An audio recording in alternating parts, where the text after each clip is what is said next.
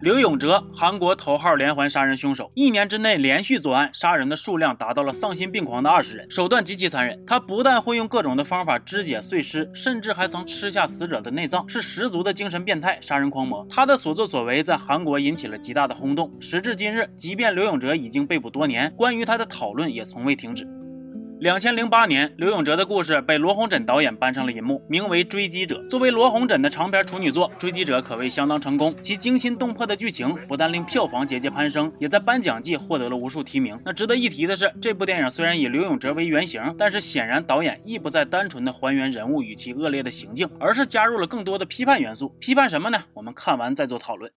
在《追击者》这部电影中，刘永哲的化身名叫池英民，是一名专门猎杀站街女子的杀人狂魔。他一次又一次的将姑娘带回家中，残忍的杀害，一时间多名女子失踪，让行业内部人心惶惶啊！但是呢，片中的皮条客钟浩并不像我们一样开了上帝视角，姑娘们的离奇失踪，在他看来可能只是跑路或者被人拐走了，他还没有意识到问题有多严重。这个钟浩的背景相当不一般，他早年当过刑警，后来被开除，创业成为了一名拉皮条的老板。他们这一行的流程是这样的：平时有顾客。电话打来，钟浩就派出手下的姑娘前去上门服务。要是遇上那种想欺负人的顾客呢，他也会亲自出马去帮姑娘们打抱不平。这一天呢，又有顾客打来电话叫服务，可是此时钟浩的手下已经无人可用，那没招啊，他只能强迫一名叫做美珍的姑娘前往。美珍本来是因为感冒正在家里边休假，这到底又让钟浩给豁了起来了。但是很快，钟浩查到了一位姑娘失踪之前的联系人，此人的尾号是四八八五。看着这个号码，钟浩若有所思，一查笔记本，果然所有消失的姑。姑娘都和这个号码有关，而今天美珍去接待的也正是这个四八八五。那实际上，四八八五这个号码正是来自杀人狂魔池英民。只不过此时钟浩一无所知，他是把对方当成了拐卖人口的人贩子。钟浩马上联系美珍，让美珍将地址发来。可是这个池英民也相当狡猾，他每次叫服务都不会直接说出门牌号，而是在街头和人见面，再把人姑娘带回家中，这就避免了直接暴露被人追查。那么钟浩目前也仅仅知道这池英民是住在望远洞这一片，具体的还要等到美珍到地方才能知道。现在事态紧急，钟浩联络了他在特别行动队的警员朋友。给予希望能派些人手来帮忙，但是给予现在也正在出任务。一位市民冲着市长泼粪，给警察们整的也是手忙脚乱。而此时的美珍已经在前往池英民家的路上。这是一座独栋别墅，按照计划，美珍打算借洗澡的名义去厕所发地址。她紧张地编辑着短信，眼瞅着字儿都码好了，但就是发送不出去，因为没有信号。她够到高处，打开窗户，窗外的情况更是让她大吃一惊。这密不透风的围墙着实让人感到窒息。别说发短信了，美珍根本都无处可逃。浴缸中的血迹与头发更是令她胆战心惊。这里到底发生过怎样的惨案呢？美珍吓得不敢久留，她又找借口说套套落在了车里，想打开大门赶紧一走了之。然而大门早就已经被死死的锁住，美珍已经成为了密室中待宰的羔羊。池英民将美珍五花大绑，任美珍再怎么苦苦哀求，也根本无济于事。池英民重重一锤，美珍马上失去了意识。而就在这时，外边的门铃突然响起，池英民的神经顿时紧绷了起来。这是钟浩找到地方了吗？并不是，站在门口的是两位老人，他们要找的人并不是池英民，而是朴先生。那朴先生是谁呢？结合池英民回家时找钥匙开门那个生疏的动作，老人认识院中的这只狗，却不认识池英民等种种的细节，我们可以推测出朴先生才是这栋房子的真正的主人，正是池。平民杀了朴先生，并霸占了他的豪宅。看两位老人对于朴先生如此熟悉，池英民感觉到了危险。他假装邀请老人进屋，然后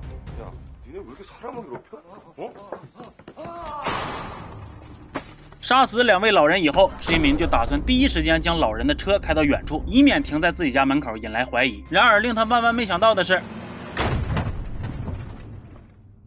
没错，正在四处寻找人的钟浩与池英民就这么撞到了一起。虽然俩人彼此之间并不认识，但是钟浩毕竟是当过警察，他对于犯罪分子的敏感度远超常人。池英民身上的血迹立马让钟浩起了疑心，于是钟浩借撞车的事儿想试探出对方的手机号是不是他所期待的四八八五。见池英民死活不说，钟浩便直接给四八八五这个号打了过去。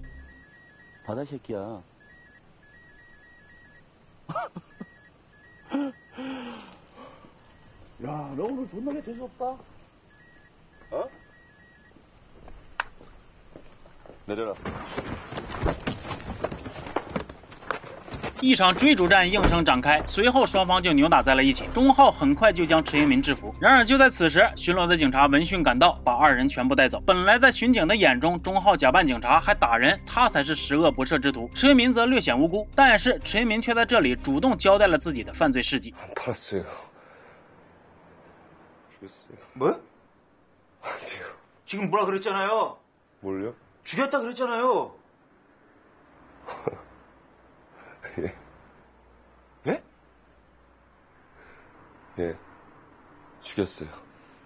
池英民语出惊人，在场的巡警已经不知所措。这件事儿也终于惊动了特别行动队，并且给予的长官也给了他们极大的压力，因为此时市长刚刚在他们的看守之下被泼了大粪。特别行动队的这些警察急需通过破了这起大案来挽回颜面。池英民被特别行动队带走，他在车上还告诉警方说美珍可能还没有死，但是被问到美珍在哪里，池英民一直含糊其辞，警察也没有把这句话放在心上。而来到了警察局，池英民一如既往的淡定，将自己如何杀人、如何抛尸这样极其残忍的内内容都轻描淡写的说了出来。然而，即便池英民口头说出了自己的罪行，却在被问到家庭住址和抛尸地点等关键信息时，开始装疯卖傻。随后，面对给予的长官，他又推翻了自己的口供，这无疑是一种戏耍和挑衅。实际上，池英民曾数次被捕，但都在最后因为证据不足而被无罪释放。他相信这一次也不例外，这让警方大为恼火。问不出抛尸地点，就找不到证据，如此一来，警方只能在十二个小时之后被迫放人。也就是说，任凭凶手再嚣张，只要时间 一到，警方也将对他束手无策。而另一边说，之前池英民在转移车的时候，不小心将自己的一串钥匙落在了车上，现在这串钥匙被钟浩找到了，也被视为找到池英民家的关键线索。钟浩派小弟拿着这串钥匙，在附近挨家挨户的试。我再提醒一下大家啊，即便现在的钟浩心急如焚，但是他仍然不相信池英民的杀人说法，他还将其看作人贩子。现在他寻找美珍等人，依然是在为自己的利益着想。为了对比池英民身上的血迹是否属于美珍，钟浩协助警方来到美美珍的家中提取 DNA 样本。令钟浩意外的是，这美珍家中竟然还有一个美珍七岁的女儿，钟浩从来都不知道她的存在。看着眼前这个可怜的小女孩，钟浩表面冷酷，迈着大步就准备开溜，但是实际上他最后还是心软了，将小女孩带在了自己的身边。接着，钟浩根据池英民身份证上的住址找到了池英民的姐姐。钟浩在这里依然问不出个子午卯酉，但是他姐家的孩子那满脑袋的伤痕，则再次让钟浩感觉到了震惊。这伤痕全部是由池英民一手造成，连自己姐姐家的孩子都不放过。这池英民的人性到底泯灭到了什么样的程度？钟浩继续着他的调查，这一次他将注意力放到了同行身上，他四处打听有没有尾号四八八五的顾客曾经叫过服务。果然，一个老妹儿确实曾经和池英民打过交道。这个老妹儿透露了一条很关键的信息，是说这个池英民呐，他支棱不起来，也就是这个阳痿呀。听老妹儿的描述，池英民确实是一个十足的变态，并且有着杀人的倾向。而他之所以没有失踪，是因为池英民多次让他去家里，他都拒绝了。唯一的一次接触也是在外边的旅馆。最后这老妹儿还提出了一个问题。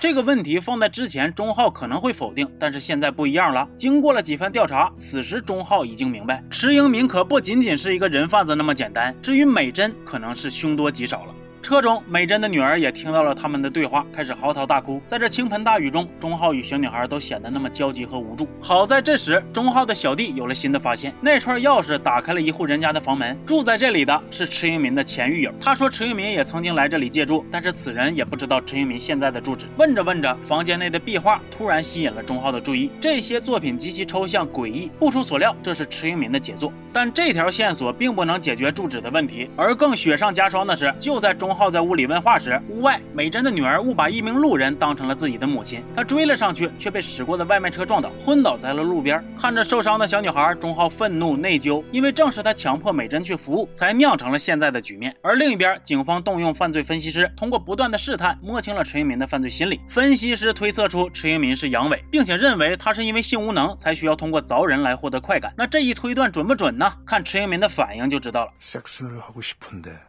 섹스를 하고 싶은데 몸은 말을 안 듣고 그래서 여자애들은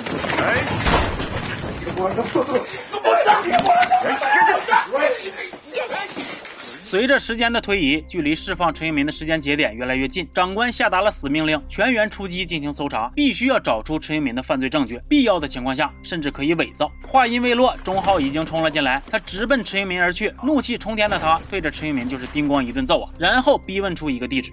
망원동 8931번지요. 警方大队人马浩浩荡荡的赶过去，规模足以掘地三尺。然而这一次，他们又被池一民戏耍了，这里什么都没有。而这次行动也消耗掉了关押池一民最后的一段时间。没有证据，又担心舆论的压力，警方只能放人。那就这样，变态杀人魔池一民大摇大摆的走出了警局。那看到这里，有同学可能会好奇，之前不说要对比 DNA 吗？这个不能当做是证据吗？这一点片中并没有细说，但是其实我们可以脑补一下，池一民锤美珍的时候就穿了一条裤衩，而警方提取 取做 DNA 样本的，则是池英民衬衫上的血迹。这个血迹来自于那两个老人，所以即便是对比，也不会有任何的结果。那么现在呢？警方不但无奈的放了池英民，还要将这个打人的钟浩给缉拿归案。得知这一消息之后，钟浩一时间愤愤不平，又为美珍感到担忧。可给予却不以为然的说，美珍早就死了。其实从这一点就能够看出警方的态度。池英民早在被抓时就强调过，美珍可能还没有死，但是警方一直把这句话当成了耳旁风，从来都没有真正的重视过。那么如今即将放虎归山，钟浩能不知道有多危险吗？在车上，钟浩故意激怒开车的警察，借机逃跑。他再次冲向了望远洞，而美珍也的确并没有死。他从昏迷中醒来，凭借仅有的一点力气，踉跄的逃了出来。此时劫后余生的他心中无比恐慌。路边的这家小卖部则给了他一丝生的希望。美珍向老板娘求救，并用这里的电话打给了警察，打给了钟浩。那么美珍是否能够得救呢？很遗憾的告诉大家，答案是否定的。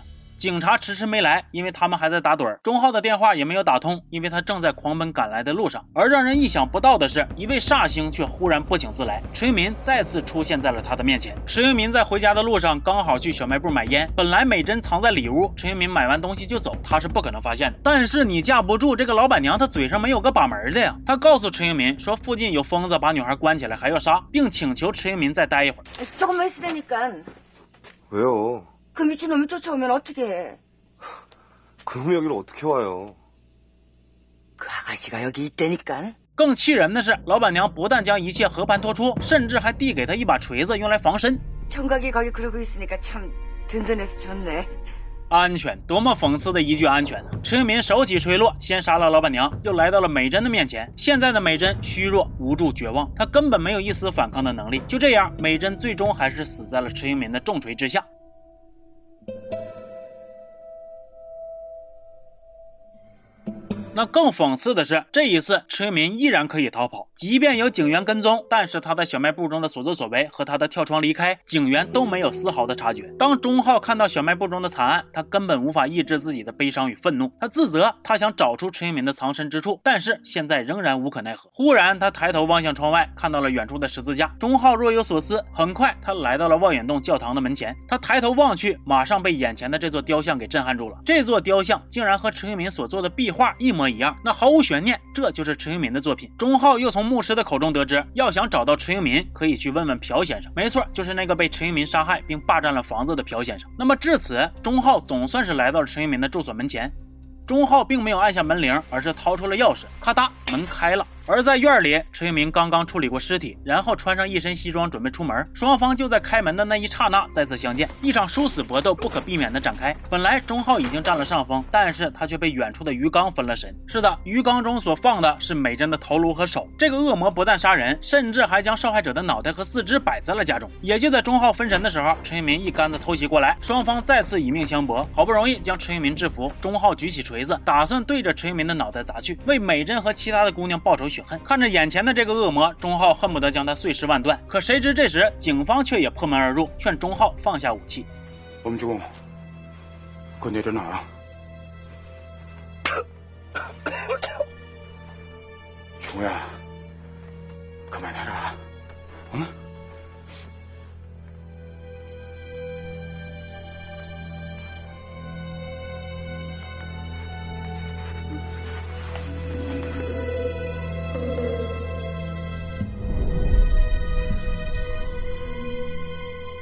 那么最终，陈一民受到了法律的审判，钟浩也没有亲手杀死陈一民，没有成为一个杀人犯。但是从他的挣扎中也可以看出，钟浩到底是有多么的心有不甘。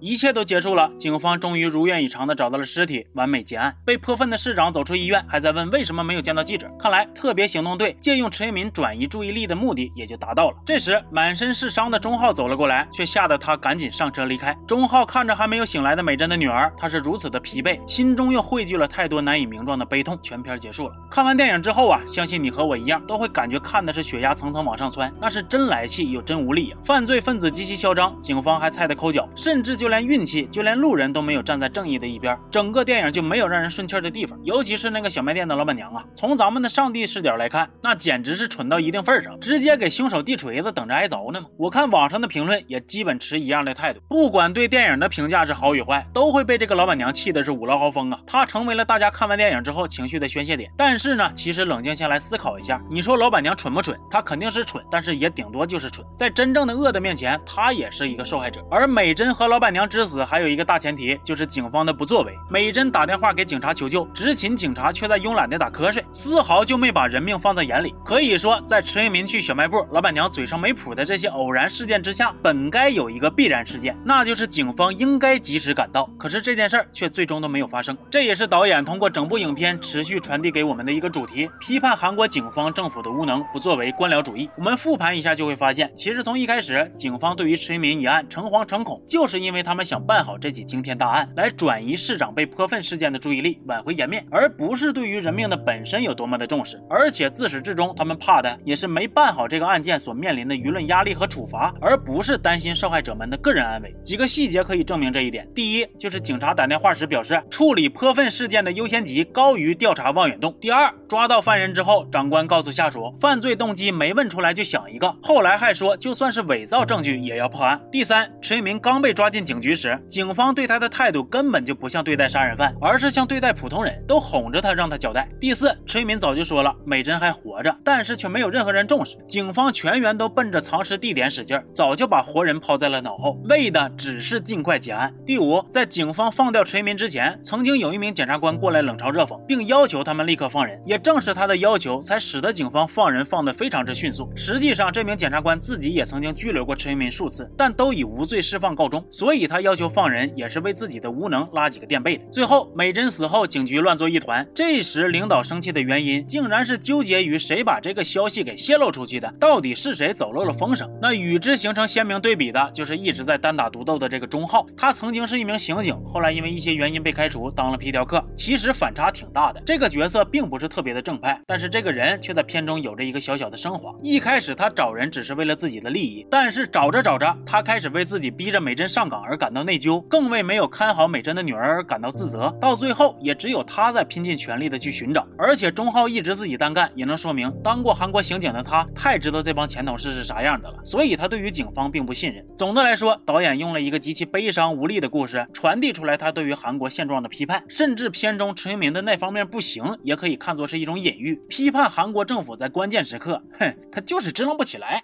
那么最后啊，我们再来聊一聊陈一民和他的原型刘永哲。电影中是杨伟导致了陈一民走上变态杀人之路，但是现实中刘永哲却没有杨伟。我猜这么改编呢，主要还是不想用太多的笔墨去描写陈一民的犯罪动机，毕竟影片的叙事重点和主题都并不在此。杨伟是一个快速带入犯罪心理的方案，同时也像刚才所说的，杨伟有着一个隐喻的作用。那么真实的刘永哲是什么样的呢？刘永哲出身于贫困家庭，并且饱受父母虐待的他，很早就体现出了一些心理扭曲，并且有着强烈的仇仇富倾向。他从高中开始就偷鸡摸狗，走上社会之后，更是因为强奸未成年人、谎报公务员资格等罪名数次入狱。而一次又一次的入狱经历，也让刘永哲的妻子忍无可忍，与其离婚。对他还能娶到媳妇呢？离婚之后，刘永哲又交了一个女朋友。这个女朋友也因为发现刘永哲隐瞒了自己的入狱经历、伪造了自己的身份等原因，与其分手。于是，在仇富的基础上，刘永哲又对异性有着深深的恨意。他便开始作案。起初，他的目标是富人区中的老人，随后又将视线转移到了站街女女子身上。那么，结合刘永哲的真实经历，我们也可以看得出来，片中那位幸存下来的姑娘，原型人物很有可能就是刘永哲的女友。